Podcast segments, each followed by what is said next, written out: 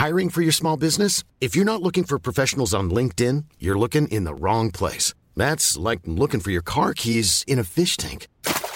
LinkedIn helps you hire professionals you can't find anywhere else, even those who aren't actively searching for a new job but might be open to the perfect role. In a given month, over 70% of LinkedIn users don't even visit other leading job sites. So start looking in the right place. With LinkedIn, you can hire professionals like a professional. Post your free job on linkedin.com slash people today.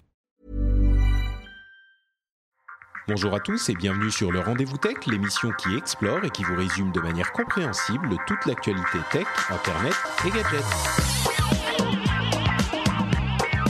À tous et bienvenue dans ce rendez-vous tech spécial, estival, spécial vacances où on va parler de trucs euh, sympathiques, pas d'actualité, pas de dépression mondiale des réseaux sociaux qui nous transforment tous en Asie, mais des trucs sympas avec aujourd'hui des développeurs. Euh, Comme vous le savez, le rendez-vous tech généralement c'est l'actu. Euh, bon, je dis que c'est déprimant, mais c'est aussi souvent intéressant. Hein. Faut quand même écouter les épisodes classiques. Mais là, on fait un épisode spécial où on va parler de développement et plus que de développement, de la vie des développeurs, le quotidien de ces travailleurs de l'ombre que vous ne connaissez pas, mais qui rendent possible tout ce que vous faites sur tous vos objets informatiques. Je suis Patrick Béja et aujourd'hui, j'ai le grand plaisir de recevoir d'une part euh, Christophe Kamikaze. Comment ça va, Christophe? Eh bien, bonjour, ça va très bien, merci Patrick. Content d'être là. D'autre part, euh, David Catu. Comment ça va, David? Bonjour tout le monde, ben, ça va super bien aussi, ravi d'être là. Tu me disais, euh, tu, es le, tu as un accent du sud-ouest, mais tu es sur la côte ouest des États-Unis. Donc Ouais, effectivement, c'est. Les, les gens te regardent bizarrement quand tu te mets à parler ou pas du tout? J'ai pas l'accent en anglais, enfin j'ai pas d'accent euh, anglais non plus, j'ai un accent euh, moisi français et euh, Ah, quand je parle en français j'ai un accent du sud-ouest. Donc on me regarde toujours bizarrement. en fait. Très bien. Bon, alors, comme je le disais, dans cette émission, on va essayer de parler non pas du développement, genre euh, le, le- vous apprendre à développer, l'importance du développement. Non, moi, ce que je voudrais qu'on fasse, c'est qu'on parle du quotidien des développeurs. Qu'est-ce que ça veut dire d'être développeur? Euh, Au-delà des programmes qu'on voit arriver sur nos machines euh, et, nos, appareils euh, euh, et nos apps de manière un petit peu presque magique, on ne sait pas vraiment ce qui se passe derrière et ce que ce que hum, font les développeurs au quotidien. Euh, Est-ce que c'est la matrice qui s'affiche devant leurs yeux, ils se mettent à taper et tout à coup, paf, t'appuies sur Enter et sur Enter et il y a un truc euh, merveilleux qui arrive à l'écran ou qu'est-ce que ça veut dire vraiment? Il y a plein de gens qui l'ignorent et à vrai dire, même si moi j'ai un tout petit, une toute petite formation de développeur à l'époque, euh, je pense que j'ignore ce que ça veut dire aujourd'hui vraiment d'avoir les mains dans le cambouis. Avant de se lancer, je vous propose que vous vous présentiez pour donner un petit peu de contexte à nos auditeurs. Euh, qu'est-ce que vous faites? Alors, vous êtes développeurs tous les deux, mais qu'est-ce que vous faites? Euh, Quel est votre historique? En quelques mots Euh, Commençons peut-être par Christophe. Très bien. Euh, alors oui, moi je suis dans, je suis développeur depuis longtemps en fait. Euh, euh, j'ai commencé en fait avec le plan informatique pour tous dans les années 80, euh, qui avait eu la chance de nous pourvoir à l'école de TO770, ces super ordinateurs français de chez Thomson. Donc j'ai découvert Avec l'informatique les en petites CM1. touches euh, chewing-gum là, horribles, qui te restaient dans les doigts?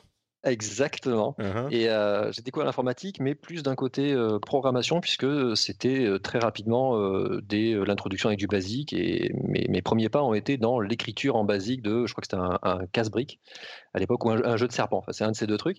Et, euh, et de suite, ça m'a énormément plu et euh, j'ai découvert euh, mon amour pour le- la, la programmation au sens large et l'informatique en, en particulier.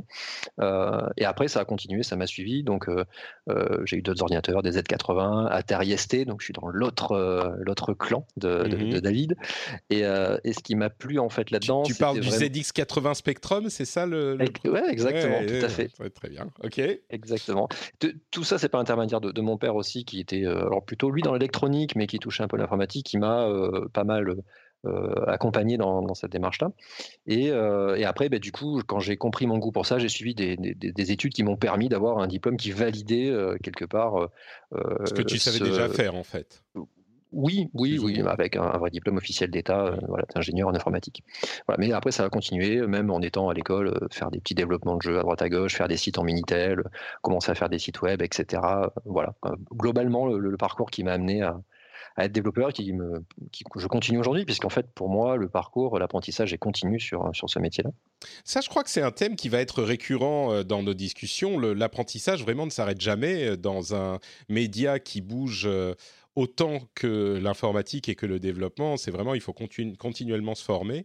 Euh, avant de continuer, tu peux nous dire deux mots sur euh, ce que tu fais, euh, ce que tu as fait, ton parcours professionnel. tu, bosses dans quoi maintenant?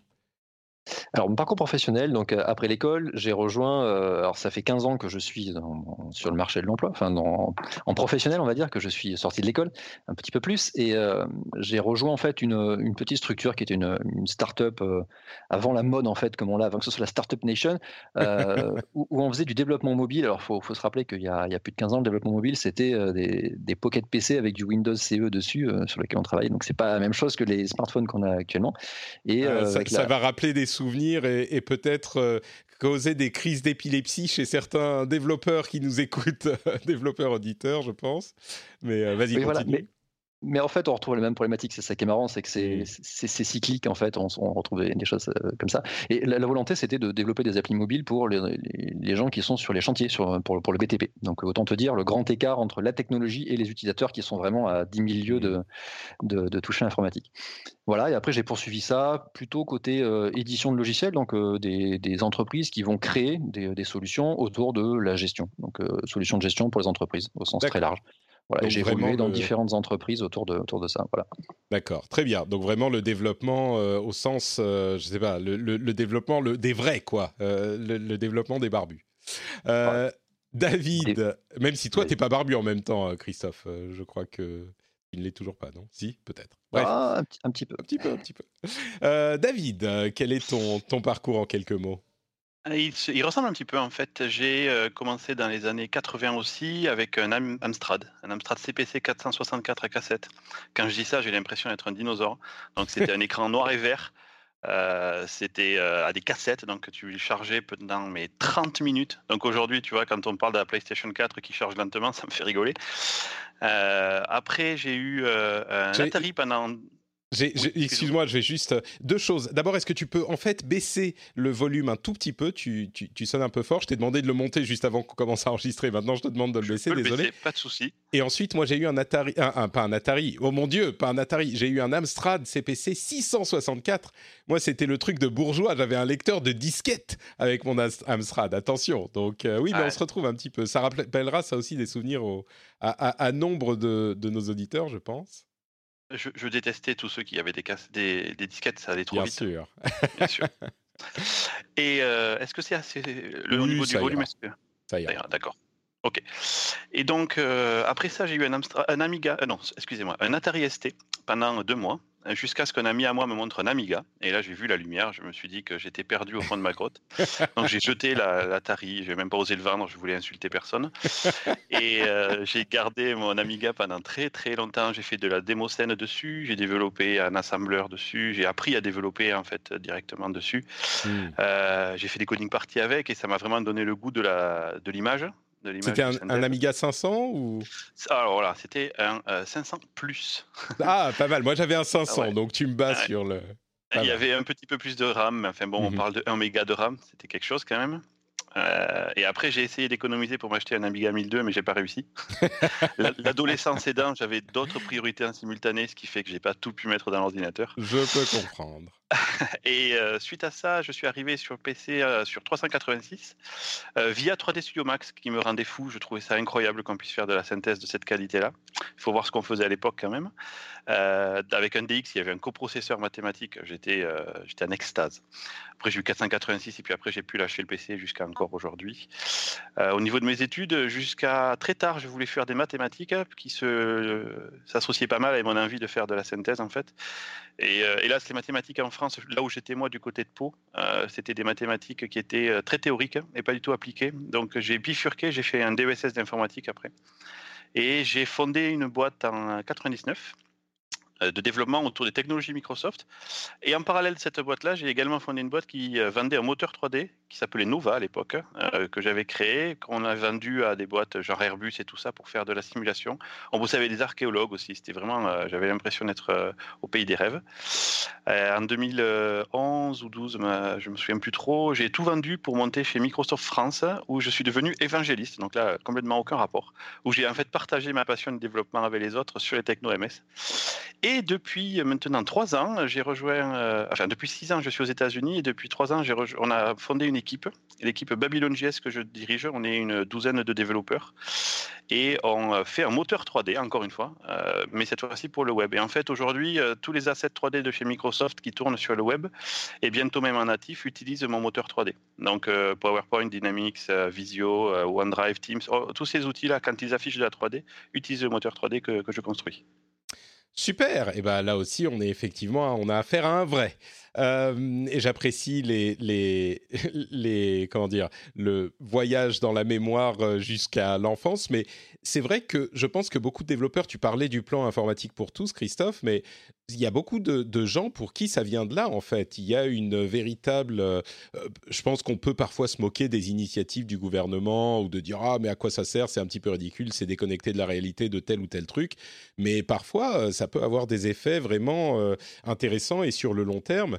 Et moi aussi, je me souviens de ces Thomson TO7 qu'on avait à l'école, même s'ils étaient un petit peu pourris, bah, ça a amené, peut-être que ça a contribué à amener quelque chose. Donc, euh, bref. Avec des serveurs goupil, je ne sais pas si vous en souvenez. Il y avait les euh... MO5 et les TO7, et les serveurs dans les salles, c'était des goupil.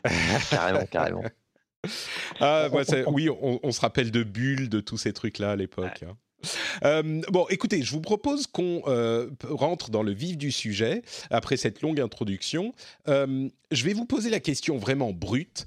Le travail d'un développeur au quotidien, genre vous arrivez les, jours, peut-être que c'est plus le cas tout le temps pour vous aujourd'hui, mais quand vous allez vous dire, bah maintenant je vais coder, je vais faire du développement, vous arrivez au bureau et vous faites quoi? Genre, vous on, se doute bien que vous vous asseyez euh, au bureau et que vous avez un clavier devant vous, un écran euh, devant vos yeux.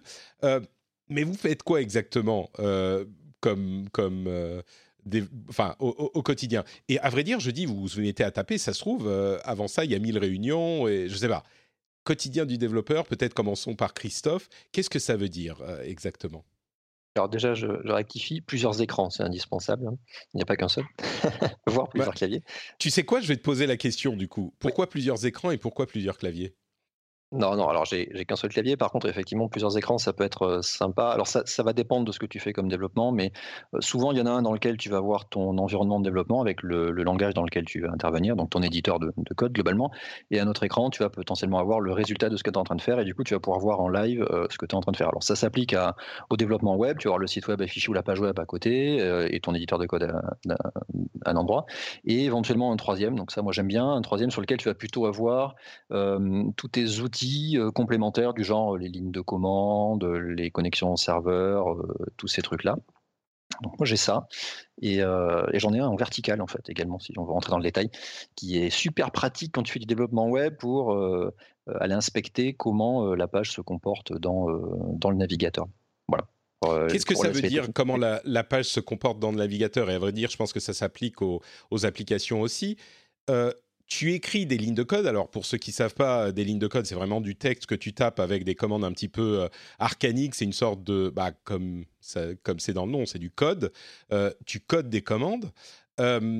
Si une fois que tu, tu, as terminé une première version ou une partie de ton code, tu compiles le truc et puis tu vois ce que ça donne dans l'application. S'il y a un truc qui marche pas, tu fais quoi? Alors, euh, alors, on débug, ça c'est, ça c'est le terme technique, mais euh, en fait, il y a, euh, on va dire, deux grandes catégories de, de, langage. Alors, déjà pour moi, le métier de développeur, c'est tu, tu, murmures à l'oreille des, des, machines pour leur faire faire des choses que tu as envie de leur faire. Globalement, c'est ça, si, je résume, enfin pour moi. Et, en fait, quand, tu codes, en fait, ça va dépendre des différents, langages, mais tu as en gros deux grandes familles de langages. Tu as les langages qui sont plutôt interprétés. ça veut dire que tu écris quelque chose et en fait, naturellement, la machine ou, l'environnement d'exécution, comme le navigateur, va pouvoir l'interpréter directement. Donc ça, c'est par exemple le HTML, donc les, pages web ou le JavaScript qui les, qui qui les animent tu peux l'écrire directement et le navigateur va l'interpréter directement, sans avoir à exécuter de choses complémentaires comme de la compilation, etc. Par contre, tu as d'autres langages euh, sur lesquels tu vas écrire dans, euh, dans le langage, donc dans la syntaxe. On parle de, grammaire, on parle de, mots-clés, et, euh, et, après, ce, ce code-là que tu as écrit, tu vas lancer un outil qui va le compiler, donc qui va le traduire et l'interpréter dans une autre forme. Et en général, ça le traduit dans une autre forme, soit une forme intermédiaire qui va être interprétée par euh, une autre couche logicielle, soit directement dans ce qu'on appelle le langage machine, l'assembleur. Euh, ça, c'est vrai pour le C++. Et là, c'est interprété directement au plus bas niveau, au plus près de la machine.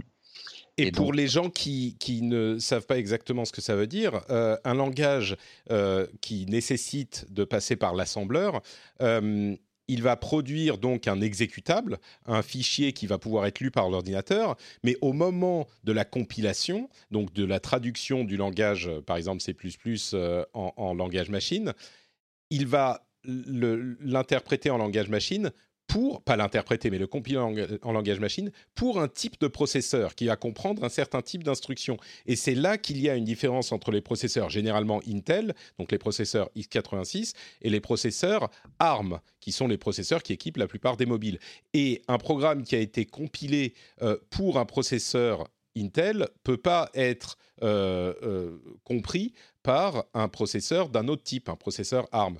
Et c'est, ça peut, enfin, si tu écris tes programmes pour des euh, machines euh, sous, sous euh, processeur Intel, ça peut être compliqué de les faire exécuter par d'autres types de processeurs. Donc c'est pour ça qu'il n'est pas facile de faire passer un programme Windows à, un, à un, mobile, en plus de mille autres raisons qui font que c'est compliqué. Mais oui, c'est marrant que tu cites ça parce qu'on a évolué. J'ai fait beaucoup de C++, donc euh, on est dans cette catégorie-là où, on, développe pour cibler effectivement un processeur et euh, en jonglant sur des processeurs mobiles de l'époque, donc effectivement de l'ARM ou du MIPS, c'était même à l'époque.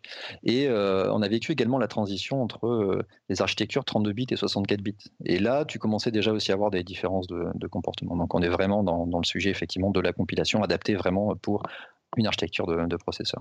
Eh, tu peux nous interrompre, David, hein, quand tu veux, mais tu, vous me dites des choses qui me lancent sur d'autres questions. Euh, il y avait juste un sujet. Il y avait juste un sujet qui, euh, qui est important, c'est que quand tu précises euh, sur le web, c'est pas compilé. En fait, c'est pas exact puisque le navigateur va le compiler pour nous. En fait, ce qui se passe, c'est que où qu'on soit, tout le temps, constamment, il n'y a qu'une seule chose qui s'exécute, quel que soit l'ordinateur, même sur votre montre, votre calculatrice, c'est toujours du code machine, du langage de très bas niveau. Et en fait, le développeur se place à une certaine strate de cette, de cette histoire. Quand on est en C++, on est relativement bas et on va quasiment générer le code machine. Euh, quand on fait du web, en fait, on va faire un langage intermédiaire du JavaScript qui va être lui-même compilé par le navigateur en langage machine, qui va lui-même être exécuté par la machine locale, en fait. Ce qui fait qu'à un moment donné, il y a toujours eu un développeur ou une développeuse qui ont construit euh, le langage machine qui va bien, tout le temps, constamment. Après, on se positionne à différentes hauteurs, en fait, de cette histoire. Euh, on sent l'artisan le, amoureux de son travail qui veut qu'on soit bien précis sur euh, les, choses qu'on dit. non, mais il a, bien raison, il explique très bien. C'était parfait. Est-ce que vous pouviez me dire concrètement, à, donner un exemple, si on passe de 32 à 64 bits ou de 16 à 32 bits, euh, donc c'est des, des, manières euh, euh, d'adresser la mémoire différentes, mais ça, ça parle pas forcément aux auditeurs. Qu'est-ce que ça change dans la programmation en fait? Pourquoi c'est tellement compliqué pour un, programmeur et un, programme de passer de 16 à 32 bits Qu'est-ce que ça change pour vous dans la manière dont vous appréhendez vos programmes? Je ne sais pas si vous avez des exemples, mais... Oh, Aujourd'hui, quasiment plus rien en fait. Non, bien sûr. Je veux dire quand, quand aujourd'hui, c'est plus vraiment, euh, on n'a plus vraiment ce type de transition. Mais je veux dire par le passé, quand on a eu cette, ce type de transition, ça veut dire quoi? En fait, quand on était par exemple sur la NES, qui était une console 8 bits, en fait, on avait le droit d'accéder donc à deux exposants 8 euh, octets à la fois, en fait. C'était vraiment la taille de ce que l'on pouvait loader. Et en fait, quand on est passé à 16 bits, techniquement, ça n'a pas changé grand-chose. On a juste eu plus de mémoire, en fait. Ce qui est amusant, c'est que ça n'a pas changé que ça, en fait. Quand on est passé des ordinateurs 8 à 16 bits, il n'y a pas que la taille de l'adressage qui a changé. Tout le jeu d'instructions a changé, en fait, ou quasiment. Et euh, toi qui as connu l'Amiga 500, par exemple, quand on était passé au 1200, c'était un processeur du coup qui était 32 bits, le 1200, et l'Amiga était un 1632, on va dire, entre guillemets, et du coup, le, jeu de destruction a changé. Il fallait apprendre un nouveau langage. C'est ça qui change au final, en fait. qu'est-ce que eh, eh, donc c'est pas euh, de manière intrinsèque le 8 ou 32 bits qui change les choses, c'est que quand on passe d'une génération à l'autre, ben, le processeur évolue et on essaye de faire les choses mieux et différemment, peut-être de profiter des capacités qu'offre un adressage mémoire plus vaste. Mais du coup, je, je transfère ma question euh, de quelle manière est-ce que changent les jeux d'instruction? Qu'est-ce qu'on peut faire sur un 16 bits euh, Ou plutôt, qu'est-ce qu'on peut faire sur un processeur 32 bits Généralement, hein, donnez-moi juste un exemple, qu'on ne pouvait pas faire sur un 16 bits qui fait que ça change tout?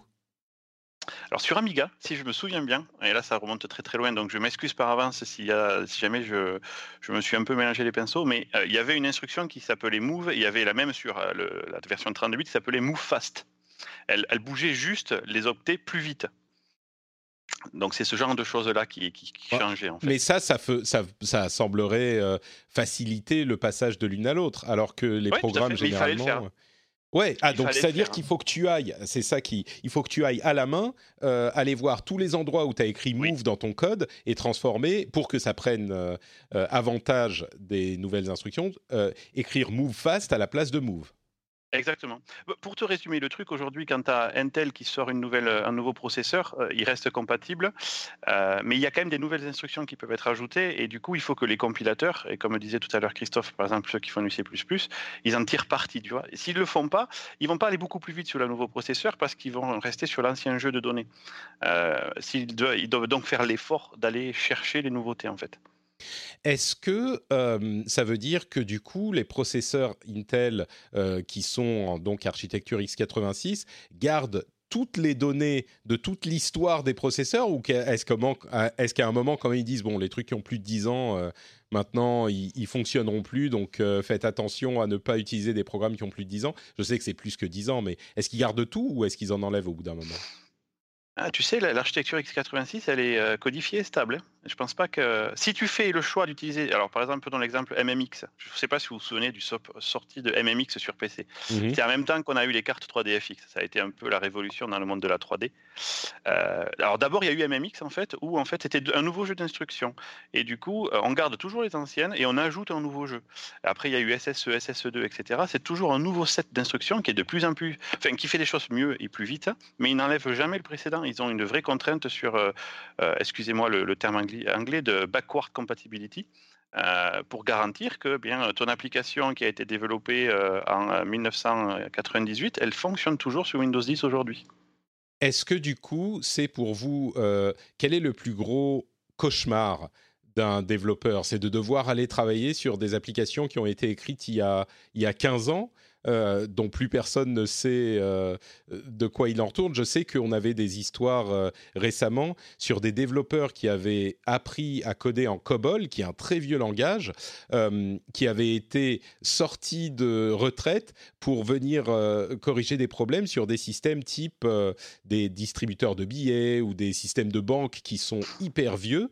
et que plus personne ne savait en fait gérer parce qu'ils étaient tellement vieux. Est-ce que c'est l'angoisse quand on vous dit bon, on va devoir travailler sur un, un programme qui a 20 ans? Euh, pour l'histoire des COBOL, c'est qu'ils voulaient corriger le bug de l'an 2000. Mhm. Et la majorité des systèmes bancaires étaient codés en COBOL. Donc, si vous voulez changer le code, il fallait trouver des gens qui parlaient ce langage-là. C'est comme si c'était codé en Klingon et qu'il fallait apprendre le Klingon pour aller euh, changer le truc, tu vois. Et tout le monde ne parle pas Klingon, tu vois. On parle tous euh, terrestre ou vulcain. donc, c'était ça surtout qui était compliqué dans le truc. Et ça a été vraiment à la foire à la saucisse pour trouver des développeurs, les sortir de leur retraite, les pauvres. moi, je suis un peu, oui, j'aime pas trop revenir sur d'anciens codes, même le mien, parce que plupart du temps, je me juge moi-même et je trouve que j'étais juste très, très mauvais. Euh, j'ai cette tendance, alors je ne veux pas parler pour Christophe là-dessus, mais à regardez l'ancien code toujours un peu à l'aune de la nouveauté des nouvelles technologies qu'on a apprises récemment, euh, parce qu'on apprend tout le temps, ça bouge tout le temps, c'est incroyable. Il y, a, plein de mèmes sur Internet à la vitesse à laquelle les, les, langages, et notamment JavaScript, évoluent. Et quand tu reviens sur un code qui a même 5 ans, tu dis mais non, mais qu'est-ce que j'étais con, c'est pas possible. C'est intéressant ça, parce que j'imagine que la plupart des auditeurs qui nous écoutent se disent bah, le code, tu l'écris, il est fait. Euh, c'est pas, il faut trouver la manière dont ça marche, mais on, ne se doute pas forcément du fait qu'il y a une manière élégante euh, d'écrire un programme euh, et que différents euh, programmeurs vont écrire les choses de manière différente. Est-ce que c'est, je sais pas, comme de la musique ou comme des, Ah oui. des mathématiques ou du, ouais, vous considérez ça je, comme je- je- je- je suis content que tu viennes sur ce sujet-là. J'ai récemment écrit un article là, pour, je crois que c'est l'éducation nationale, sur deviens développeur ou deviendev.net. Euh, Devient.dev, c'est vrai, je crois. Ouais, voilà, deviens.dev, exactement. Et en fait, ma vision, euh, et j'imagine que Christophe la partage, c'est euh, nous sommes des artistes en fait. Moi, depuis tout petit, j'adorais dessiner. Je dessine vraiment très mal, c'est immonde. Ma fille de 4 ans dessine mieux que moi. Mais je sentais bien qu'au fond de moi, j'avais besoin de créer quelque chose. Tu vois, on a une créativité en nous, les développeurs, sauf que notre manière de l'exprimer, c'est pas à travers de la peinture, c'est pas à travers de la musique. On, on la sort sur du code en fait, et ce code produit quelque chose derrière. Et Parfois, c'est très beau. Parfois, c'est extrêmement élégant. Alors, il faut être. un- C'est un peu comme de l'art abstrait parfois pour les gens. hein. C'est-à-dire que je vais m'extasier sur un morceau de code qu'a écrit Christophe, alors que la majorité des gens vont dire Ouais, mais c'est quoi C'est du texte? C'est quoi?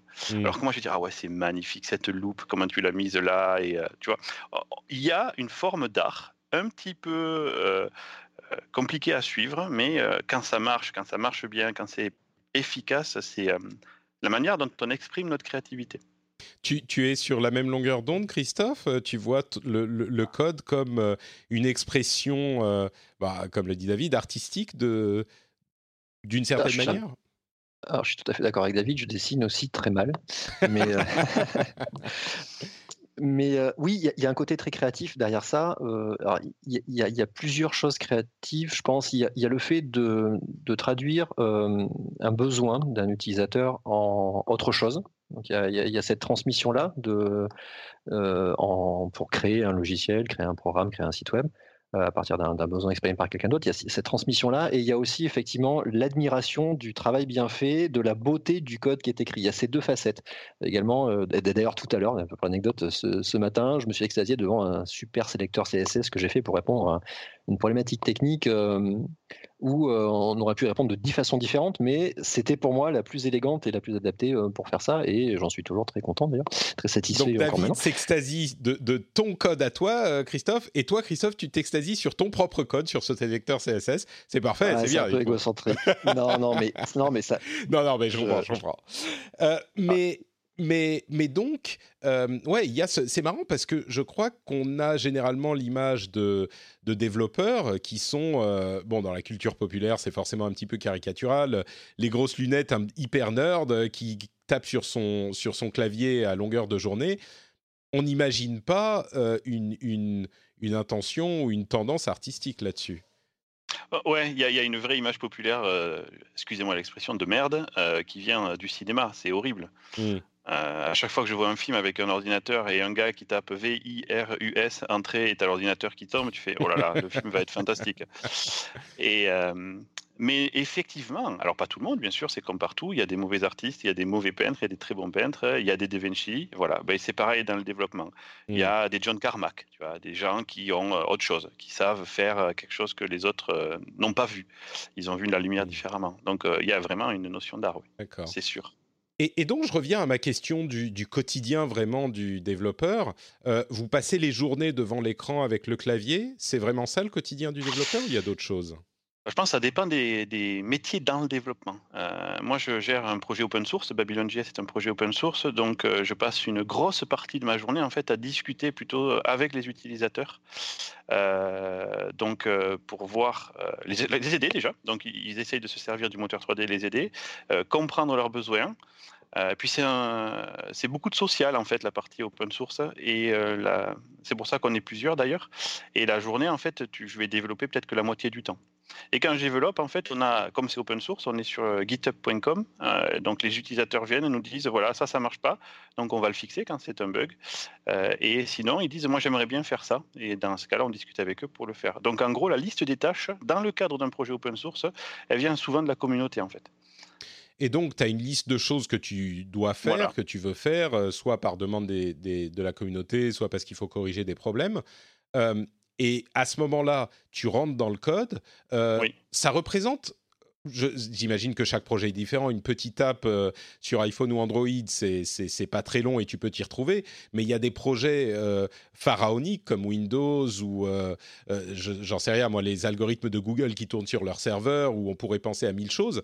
qui font des, des, des, des, kilomètres et des kilomètres de code.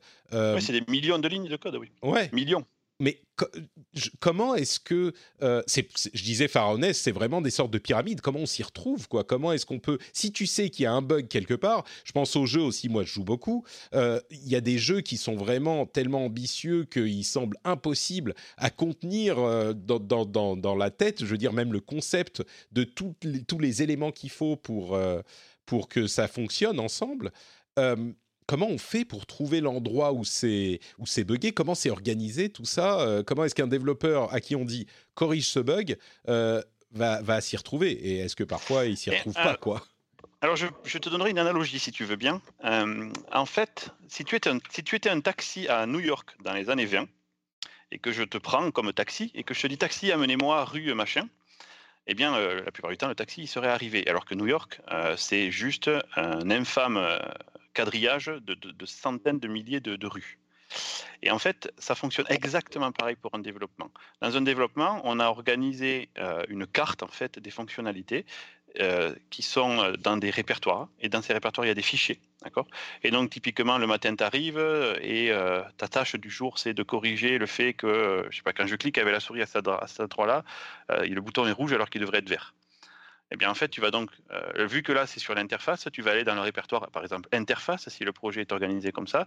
Et puis après, tu vas aller dans la page en question, genre, c'est la page euh, acheter. Donc, tu vas aller dans la, dans la, gestion de la page acheter. Puis, dans la page acheter, tu vas avoir ben, la définition de ta page où il y a le bouton et tu vas te retrouver avec le code de ton bouton. Tu vas suivre une carte, en fait. la carte, là, elle n'est pas comme sur une carte papier. Elle est, elle est sous la forme de répertoire.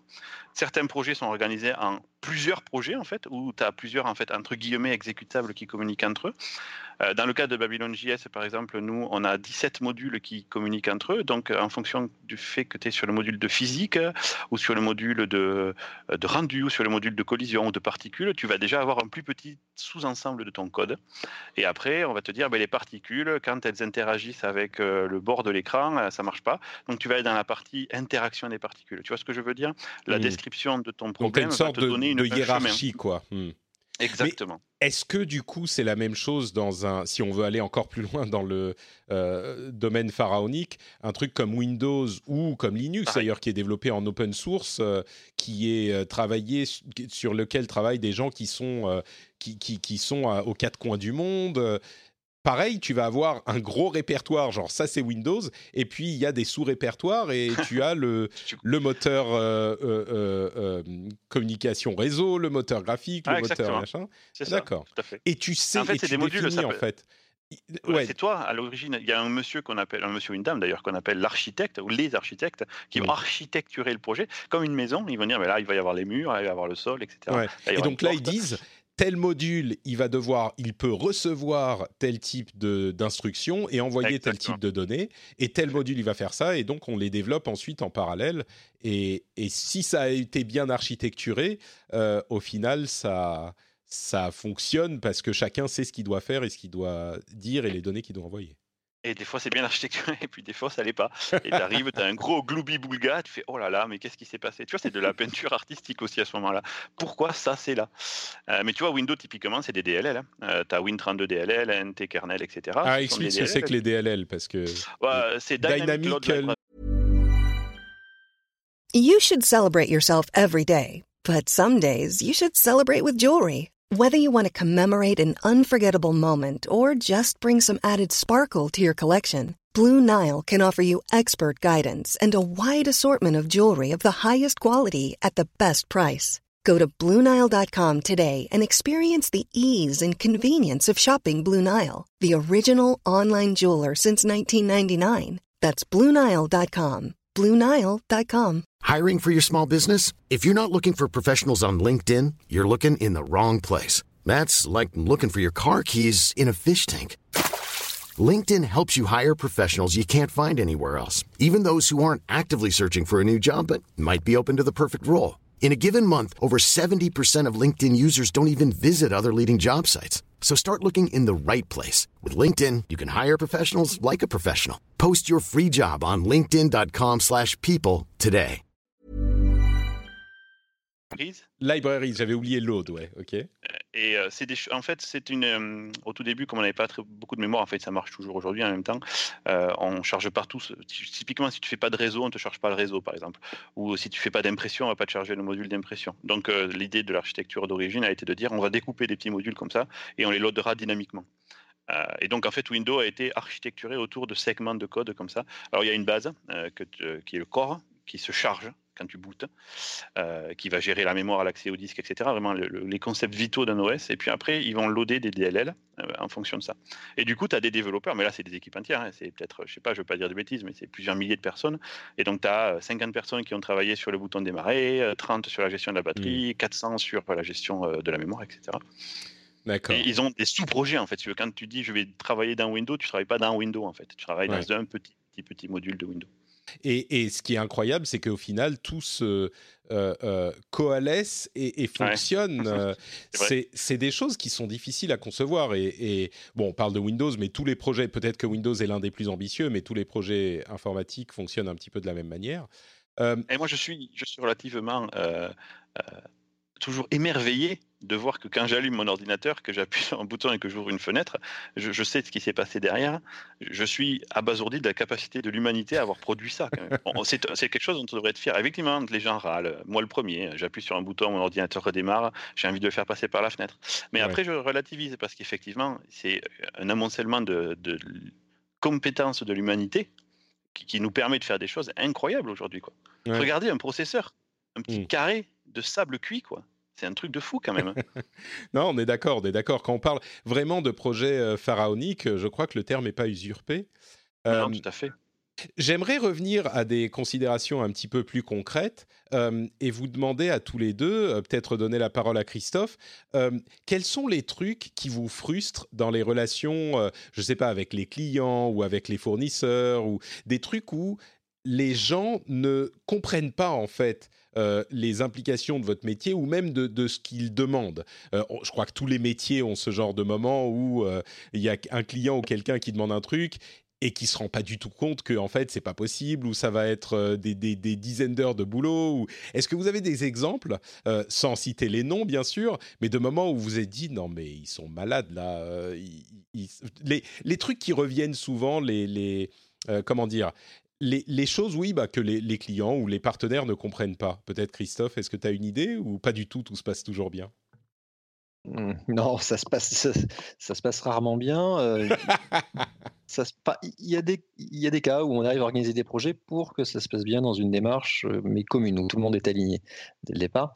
Mais euh, non, en général, il y a des problèmes de compréhension parce qu'on on parle pas, euh, on parle pas la même langue malgré tout. Je parle pas du langage, mais nous on est plutôt du côté technique dans la réalisation et eux sont dans leur domaine métier qui les, qui les concerne et eux sont frustrés. En fait, le, le- je pense que le- la base du problème, c'est d'arriver à se mettre dans la peau de l'autre, Euh, mais des deux côtés. C'est-à-dire qu'à la fois le donneur d'ordre, qui lui, dans son métier, si je prends l'exemple du BTP, il est sur son chantier, il a un problème parce que voilà, il n'arrive pas à faire tourner sa bétonnière.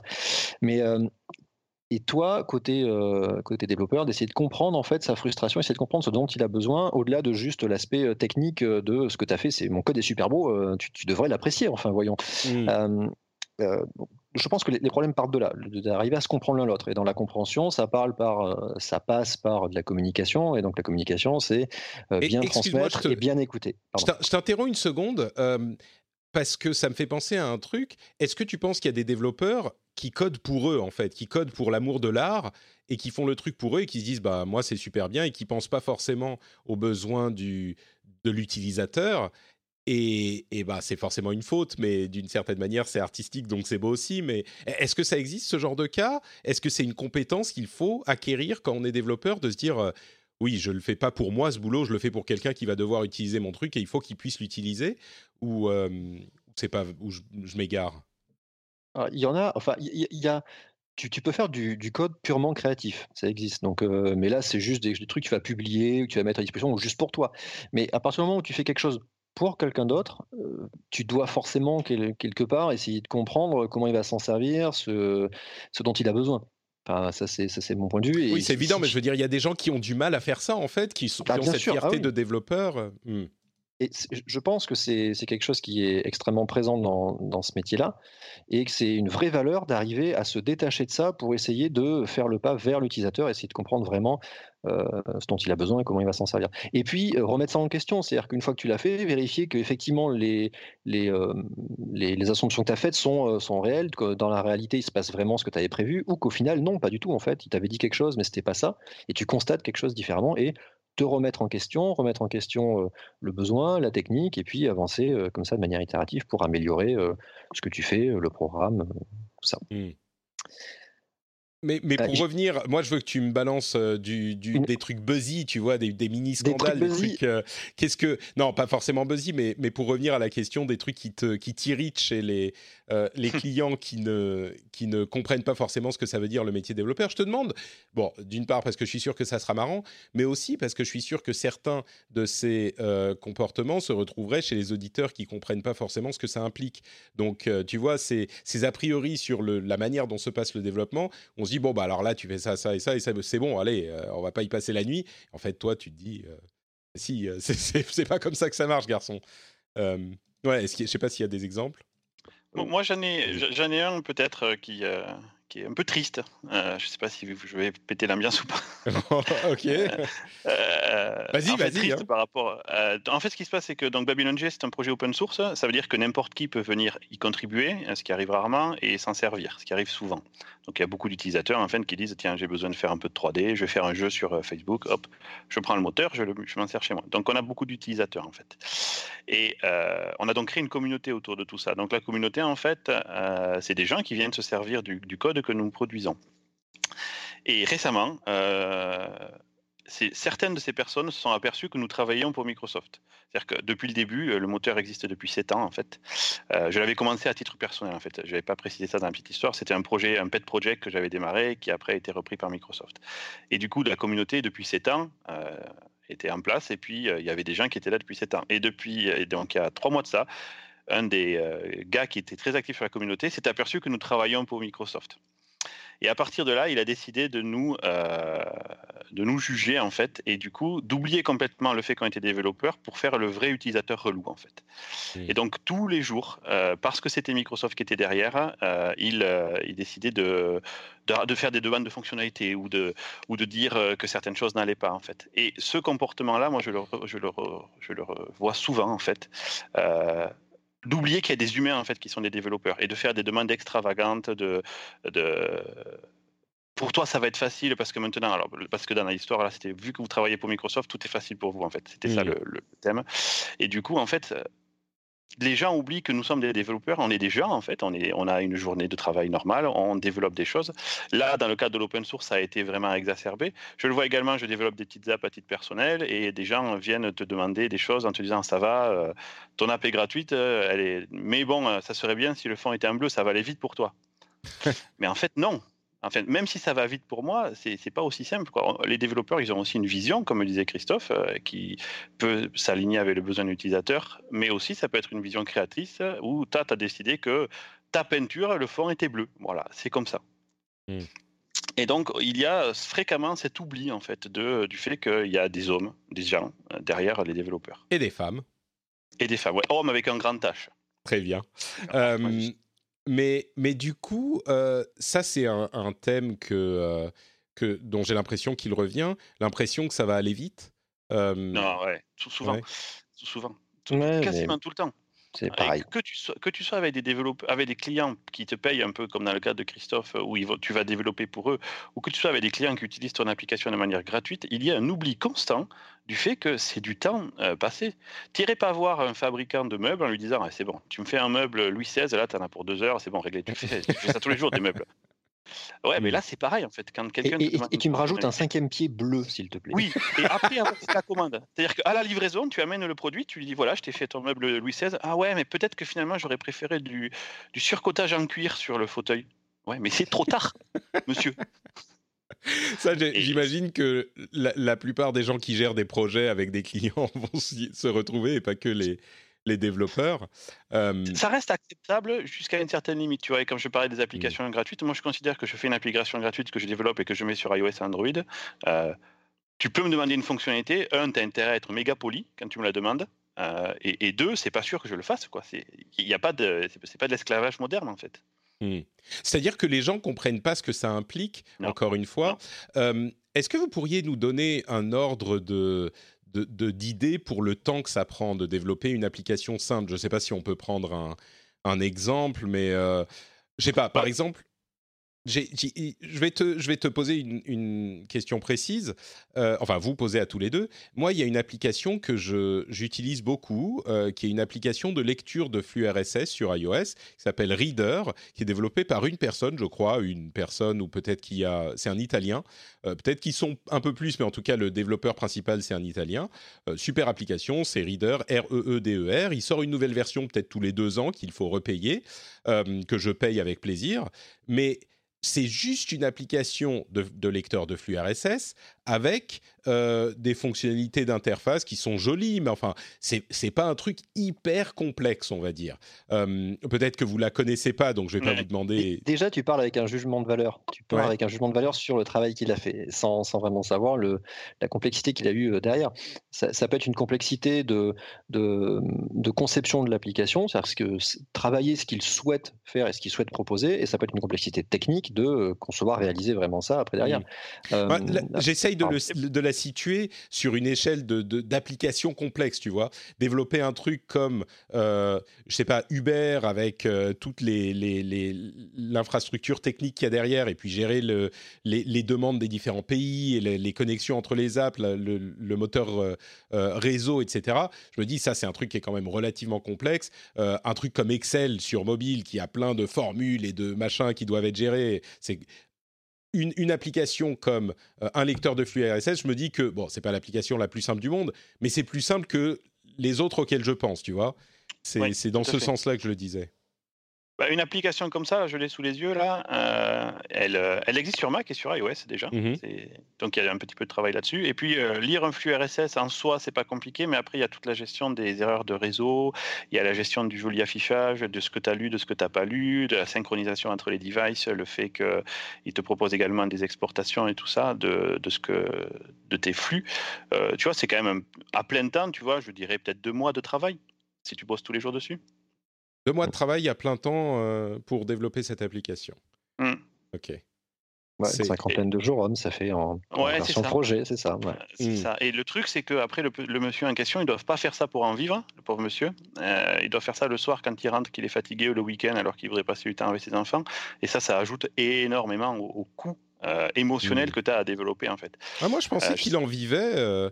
ah, peut-être, peut-être. Alors non, je, je, ne, sais, je ne sais pas. Je, j'ai ah, pas l'impression hein. quand je vois son site comme ça quand même qu'il en ouais. mais euh, D'accord. ça me paraît compliqué. Mais peut-être une, appli mobile, une application à succès, mm. mais bon.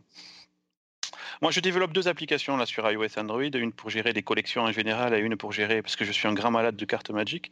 Donc, j'ai une application qui gère des cartes Magic euh, et euh, je la développe sur mon temps perso, euh, mais je ne pourrais pas en vivre, loin de là. Ouais.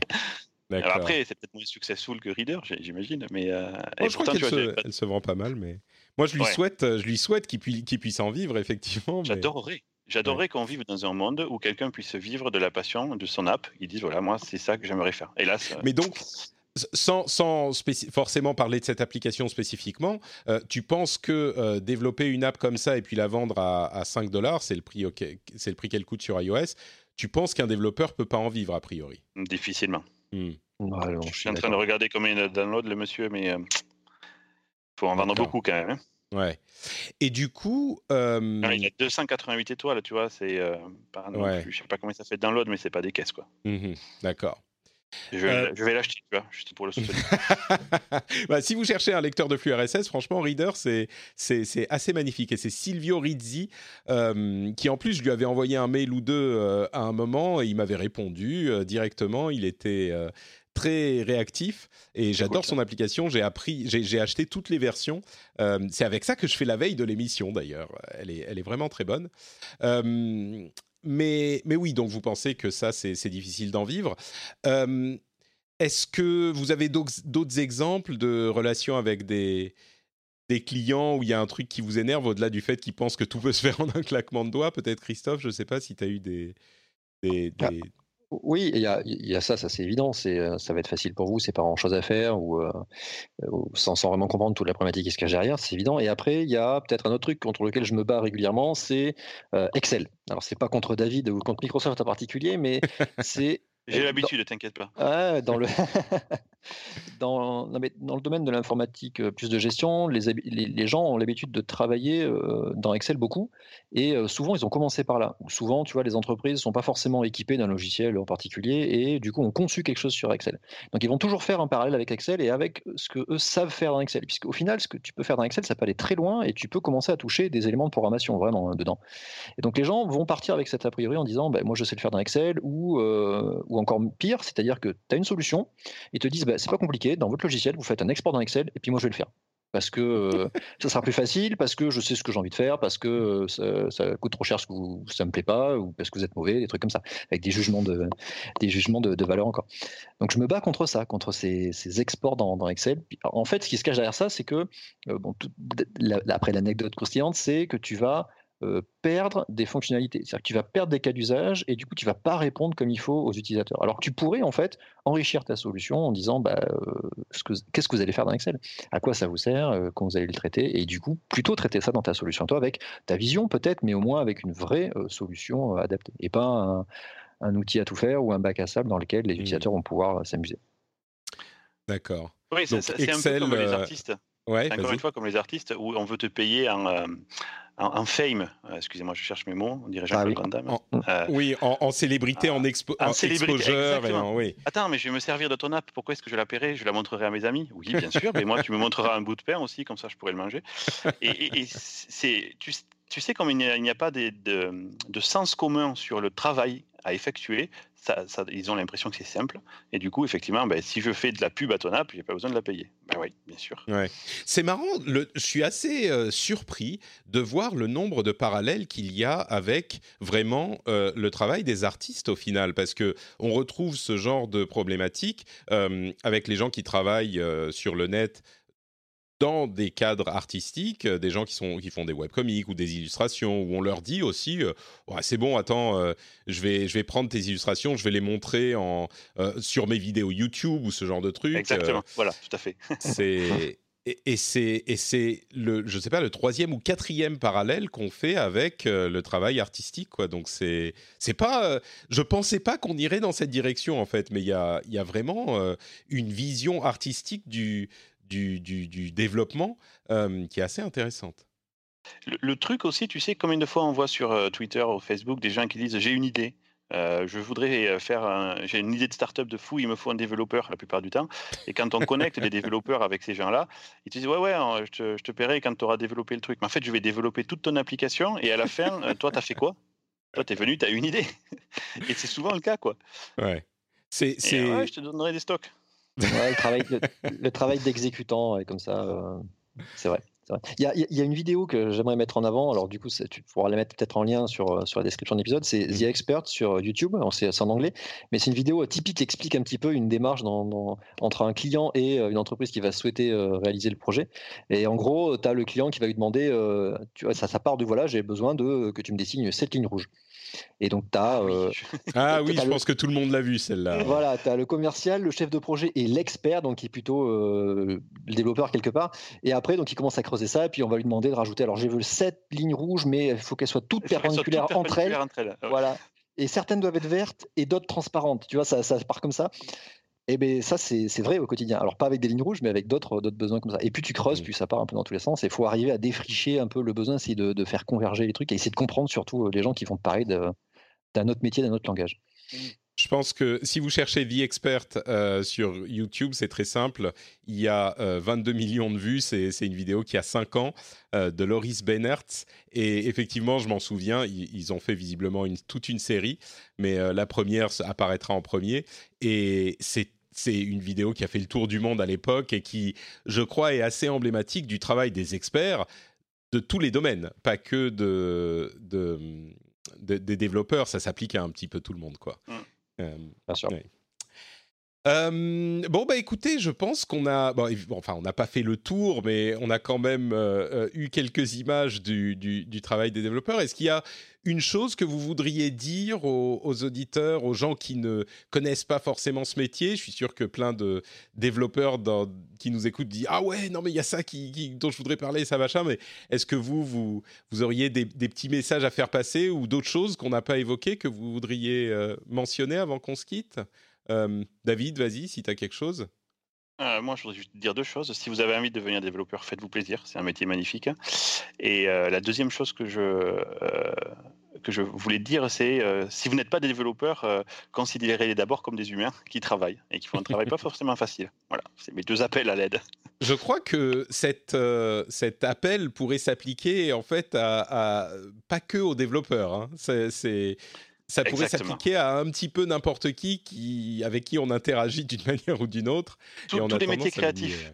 Mm. Où on ne voit pas vraiment le travail jusqu'au moment fini. Tu vois, même un peintre, une fois qu'il a peint, bon, ben voilà, c'est un papier avec des couleurs, merci. Tu n'as pas non plus inventé la poudre, tu vois. Ouais, et puis un autre, un autre aspect qui revient souvent quand on parle du travail des artistes et de leur prix, en tout cas de leur coût sur Internet, euh, c'est l'idée que bah, ça va te prendre 5 minutes à faire ce dessin. Donc euh, mhm. pourquoi tu me. mais, mais, ce que tu payes, c'est pas les 5 minutes que ça va passer, euh, que tu vas passer à le faire, ou même les 2 heures que tu vas passer à le faire, ou les 3 jours.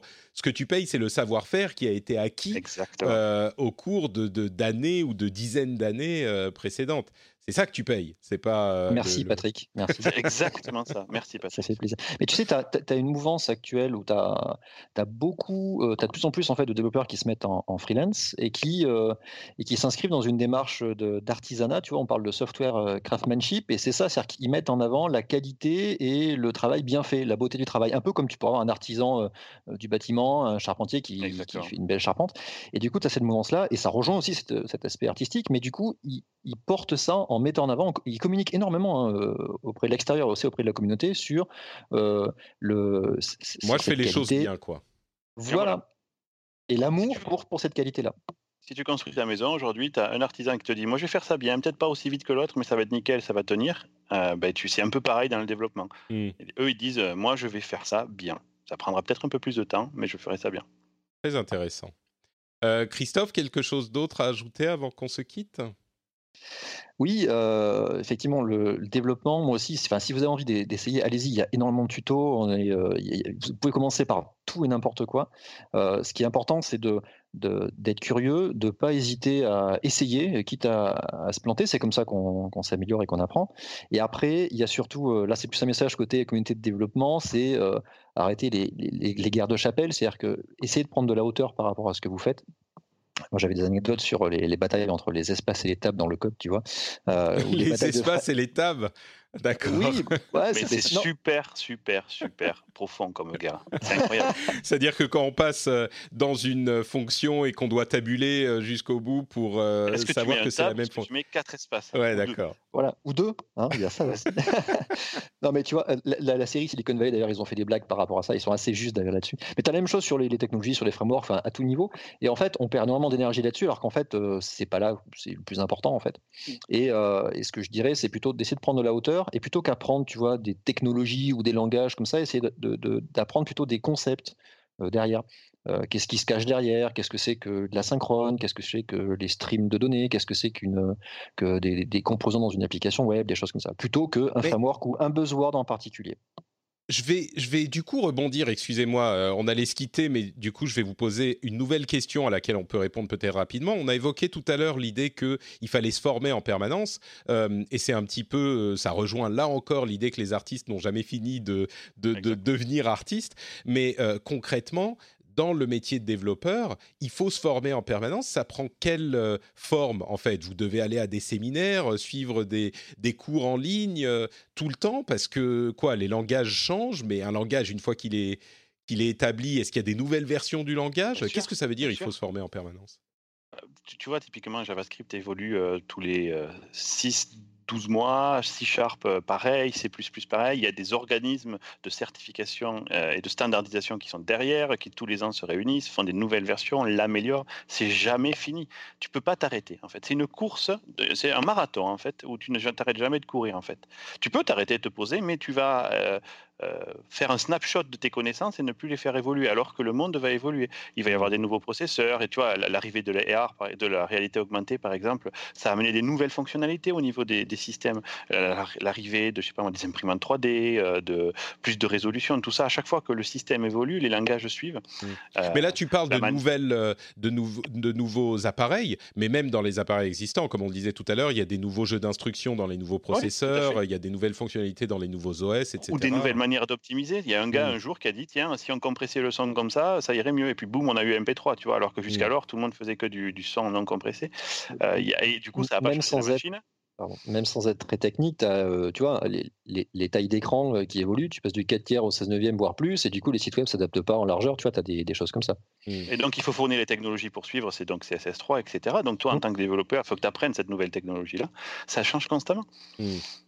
Alors, c'est effervescent à un niveau, on ne s'imagine pas. Aujourd'hui, certainement, un des endroits les plus effervescents, c'est la communauté JavaScript, où peut-être tous les jours, il y a des nouveaux frameworks qui sortent de gens qui disent Tiens, moi, j'ai pensé à ce problème-là, je le fixerai comme ça, qu'est-ce que vous en pensez? Et ça crée des branches entières euh, de, nouveautés à apprendre tous les jours. Peut-être même trop.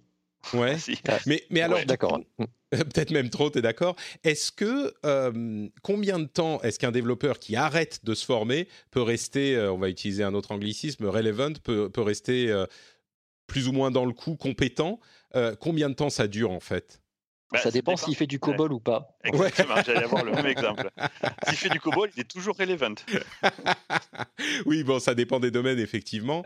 Mais bon, donc on peut pas donner. Dans le monde de la 3D, tu peux pas mmh. t'arrêter dans le monde de la 3D, entre Nvidia, AMD euh, et les, les, événements comme SIGGRAPH, où tous les ans il y a des nouveaux papiers qui sortent, etc. Les jeux vidéo mm. font la guerre également à l'image et à la qualité. Si ton, ton moteur 3D il s'arrête de courir, ben les autres ils vont lui rouler dessus. Mm. On l'a vu, ouais. Bah, je peux faire une blague pour David aussi, c'est euh, si tu es développeur Windows mobile, euh, tu plus ouais. relevant, pareil. Voilà. non mais, Windows Mobile, tu vois, on parle d'une échéance de, de, quelques années. Euh... Oui, c'est ça, c'est-à-dire que tu as, des cycles, en fait, tu as des choses qui vont continuer à évoluer et tu as des choses qui vont s'arrêter. Donc il faut être capable de, de, de passer à autre chose. Euh, donc ça veut dire qu'il y, a du deuil, mais il y a aussi prendre du recul sur ce que tu as appris pour l'adapter à autre chose. C'est-à-dire que c'est pas qu'un langage, c'est des concepts que tu as appris que tu vas pouvoir adapter sur d'autres langages. Et du coup, imaginez. Pardon, vas-y David. Non, je t'en prie, non, c'est moi. J'ai l'impression qu'il y a un bit, il y a une sorte de bit tous les 6, 12 mois, tu vois. Si tu viens, si tu prends pas ce bit là, c'est un peu comme Crypt de Necronancer. Si tu joues pas sur le même euh, rythme, tu vas perdre en fait. Ben, j'ai l'impression, mais ça c'est que moi, qu'il y a une sorte de bit tous les 6 mois, tu vois. Hmm. bon, dernière question. Euh, S'il y a des auditeurs qui se disent ah bah moi j'aimerais bien commencer à, à peut-être même pas forcément à apprendre à coder, mais juste voir un petit peu de quoi il s'agit. Euh, il y a des, de très nombreux outils. Je sais que certains parlent de euh, Swift Playground, je crois, mhm. l'outil d'Apple sur iOS pour justement apprendre. C'est même un petit peu orienté pour les, pour les enfants, si je ne m'abuse. Mais, euh, mais c'est un truc pour vous montrer un petit peu ce que ça donne, ce langage spécifique. Mais est-ce qu'il y en a celui-là ou d'autres peut-être auxquels vous pourriez penser, vraiment pour donner un petit aperçu de ce que peut être la programmation à des gens que ça intéresserait? Alors pour, pour, avoir un enfant, euh, deux enfants d'ailleurs, hein, dans, le premier cycle, tu as Scratch, tu as le langage. Ouais, Scratch Tu as Scratch qui est un langage visuel de, programmation qui permet de. Alors c'est d'abord pensé pour les enfants, mais en fait pour n'importe qui, tu peux aller t'amuser dessus et euh, avec des briques en fait très visuelles qui vont représenter derrière des instructions de code, tu vas pouvoir piloter des éléments de l'écran, donc faire avancer une tortue, faire bouger des trucs, etc. à l'écran. et ça, euh, c'est c'est un truc qui est disponible sur appareil mobile, j'imagine C'est Scratch? C'est disponible sur le navigateur, sur, sur web. Tu as, différentes variantes. Après, tu as peut-être des applis mobiles, effectivement. C'est le MIT qui a mis ça en avant, donc dans la branche Edu, et, euh, et c'est très ludique et ça permet de faire des, les premiers pas. C'est aujourd'hui euh, aujourd'hui l'équivalent de l'informatique pour tous, si, on, si, si, je fais le parallèle, mais côté euh, apprendre à développer. Tu vois, le, coding à l'école, ça va être ça. Et après, si tu vas avoir des trucs un peu Si vous allez, euh, si vous googlez Scratch, vous allez trouver très vite Scratch, euh, S-C-R-A-T-C-H.mit.edu, euh, et c'est le centre principal. Ouais. Après, un niveau juste au-dessus, tu vas retrouver des choses qui sont mises en avant dans les Fab Labs, par exemple, comme les Lego Mindstorm. Donc là, hmm. c'est tu es un peu plus dans la robotique. Donc, tu es dans un petit domaine, mais pareil, tu vas pouvoir programmer en fait ton Lego pour qu'il fasse bouger des bras, faire avancer des robots, rouler des choses, etc. Voilà, c'est deux exemples qui me viennent en tête. Moi, je vous en donne un troisième, euh, mais je fais un petit peu de pub, mais c'est très bien quand même. Ça s'appelle Make Code. Euh, Make Code, euh, donc M-A-K-E-C-O-D-E. Et ça va vous permettre de faire des petits jeux, de, de développer même sur de l'IoT avec des petits devices, avec pareil, même principe que Scratch. Vous codez pas vraiment, c'est du visuel. Il y en a même dans Minecraft. Il y en a même dans Minecraft. il y a des petits jeux que vous pouvez faire et c'est fait par Microsoft. Minecraft, très bon exemple, carrément. Ça, mm. pour les enfants aussi, c'est un moyen. Tu... On peut programmer dans Minecraft, c'est-à-dire que tu peux faire avec, avec, des éléments de jeu. Dedans, tu as des éléments de, programmation. Ouais. Une machine de Turing complète, hein, Minecraft. Et récemment, alors excusez-moi, j'allie les deux, mais c'est trop, c'est trop tentant. Récemment, il a été prouvé que Magic the Gathering est une machine de Turing complète. C'est-à-dire que tu peux développer avec des cartes Magic en utilisant les bonnes cartes, qui peut faire des conditions, etc. Véridique, je vous trouverai l'article. Très bien, très bien. Ok, bah écoutez, euh, merci à tous les deux d'avoir partagé votre enthousiasme euh, avec nous. Euh, on va se quitter, mais avant ça, j'aimerais vous demander de, nous dire où on peut vous retrouver sur Internet. Christophe, je sais que tu fais beaucoup de choses. Est-ce que tu peux commencer? Oui, très bien. Alors moi, vous pouvez me retrouver euh, majoritairement sur euh, studiorenegade.fr, sur Twitter si vous voulez discuter direct, euh, Chris Kamikas. Voilà, et après, ben, mercredi soir à partir de 20h sur Twitch, sur Studio Renegade pour Beats, émission qui traite de l'actu tech, et une fois par mois à peu près, l'émission qui traite de rétro gaming plutôt avec mon pote Charlie. Voilà. Super, David, est-ce que tu es sur Twitter toi aussi? Oui, je suis sur Twitter, at DeltaCoche, et je fais également un petit podcast qui s'appelle La Confrérie. Et sinon, vous pouvez me retrouver sur babylonjs.com. C'est bon Super, merci beaucoup euh, David et merci également euh, Christophe. C'était très sympa de vous avoir tous les deux. Pour ma part, c'est Note Patrick sur Twitter, Facebook et Instagram. Euh, vous pouvez aussi soutenir l'émission financièrement sur patreon.com/slash rdvtech. Vous le savez bien sûr. le lien est dans les notes de l'émission, comme les liens Twitter de nos deux invités. donc n'hésitez pas si vous appréciez l'émission, patreon.com/slash rdvtech. je ne sais pas exactement quand se terminent les vacances, quand cet épisode sera passé par rapport aux vacances, etc. Mais euh, on, revient très bientôt avec euh, des épisodes normaux, classiques du rendez-vous tech. Donc euh, ne nous quittez pas, n'allez nulle part. On sera là très très vite. Et je vous souhaite bah, une bonne fin d'été si vous écoutez ça pendant l'été. Et à très très vite sur le flux RSS du rendez-vous tech. Ciao à tous